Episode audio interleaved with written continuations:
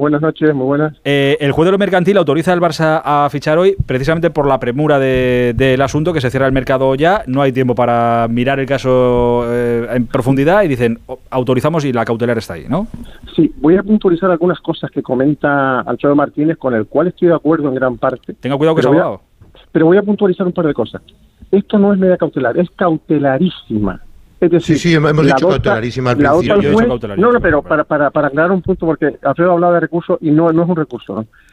Es cautelarísimo porque, como dijo Alfredo, se tomó sin audiencia de la Liga, como bien dijo Alfredo. Bien, porque era urgente. ¿Por qué era urgente? Porque esta noche se venció el plazo del, cierre y, como dijo Alfredo hace un rato, eh, si no se inscribía hoy, ya no tenía sentido la demanda del Barcelona. Porque si no se inscribía, ya no tenía tiempo de hacerlo antes del 30 de junio, porque el mercado se abre luego en julio. Entonces, el juez se ha guiado por el criterio de los perjuicios irreparables. Claro, vio el panorama y entonces adoptó esa medida. Pero ojo, acto seguido habrá esa ese trámite, que puede ser una vista oral o puede ser por escrito, de la, mm, las medidas cautelares. Claro, entonces habrá una vista de medidas cautelares. Claro, claro. Entonces el juez escuchará a las partes, a todos, y decidirá si confirma aquella cautelarísima o ya la convierte en cautelar, propiamente dicha. Y luego ya posteriormente, ya con tiempo, dictará sentencia en función de todo lo que eh, se tramite en el procedimiento, la demanda, la contestación, etcétera, etcétera. o sea, no es un recurso propiamente dicho, sino que ahora la liga comparece en el trámite de cautelares y expone su posición.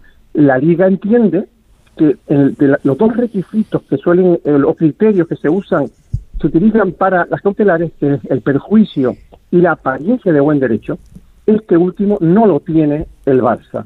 la Liga entiende que en virtud de las normas de fair play, el Barça no las cumple y por lo tanto no tiene apariencia de buen derecho. Claro, el juez no ha tenido tiempo de conocer eso porque ha adoptado la cautelarísima sin escuchar a la Liga.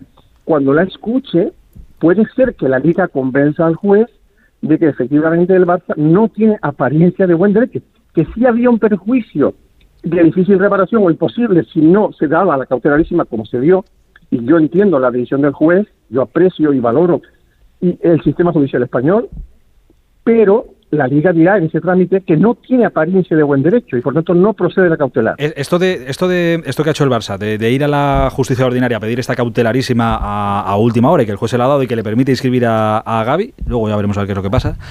¿Esto es de alguna manera es una forma de saltarse el fair play financiero marcado por la Liga? No, no, no. El Barça ha usado un mecanismo que le confiere la ley, hay que respetarlo. Eh, ha acudido a un juez, el juez ha utilizado también un mecanismo absolutamente legal y ha conseguido la cautelarísima Mm, ¿Que esto se vaya a extrapolar? No, porque cada caso es diferente. Y en este caso tenía un argumento poderoso el juez que era el que si no se inscribía Gary antes de esta noche, esa cláusula, como comentaba antes Alfredo, ya no operaba y entonces el Barça se arriesgaba a perder al jugador de aquí al 30 de junio. Claro, entonces había un motivo, pues sí, sí lo había. Y por eso la concedió. Pero ahora tendrá que valorar el otro aspecto, que es si realmente el Barça eh, cumple con las normas del fair play. Porque mm, si la liga los convence al juez de que no las cumple, la liga está convencida de que no, evidentemente, por eso ponen las restricciones, eh, entonces el juez cambiará de opinión. Ese es un poco ese es el panorama. Vale. Eh, pues resueltas las dudas. Porque ya lo que, Aitor, sí, dime, Aitor, una duda. ¿Es, la misma, ¿Es el mismo, el mismo procedimiento que el Barça utilizó con la sanción de Lewandowski? Eh, acudir a la justicia ordinaria Exactamente. Por, el tema de la sanción, digo, hace poco. Es, lo mismo. Eh, fue una cautelarísima la que puso en aquel momento, el juez se la dio y luego el tema mm, no, no continuó. No continuó, el tema se, y el Barça ya dejó de seguir peleando, repleiteando y ya, ya, conocemos lo que ocurrió después, ¿no? Pero fíjense ustedes que a veces el criterio que toma la justicia es el contrario. Por ejemplo, eh, hoy, hoy también se supo lo de la Superliga y el criterio que tomó eh, la, la Audiencia Nacional de Madrid fue no el de los perjuicios, sino el de la apariencia de buen derecho. Y ahí se equivoca mi juicio porque, como todo el mundo sabe, el abogado general de la, del Tribunal Europeo en diciembre dijo lo, contrario, que no, que la, la, razón la tiene en principio la UEFA. Claro, eso tendrá ahora que traducirse en una sentencia pero quiero decirte que el criterio mm, que tomó la audiencia fue el el de la apariencia, no de los perjuicios.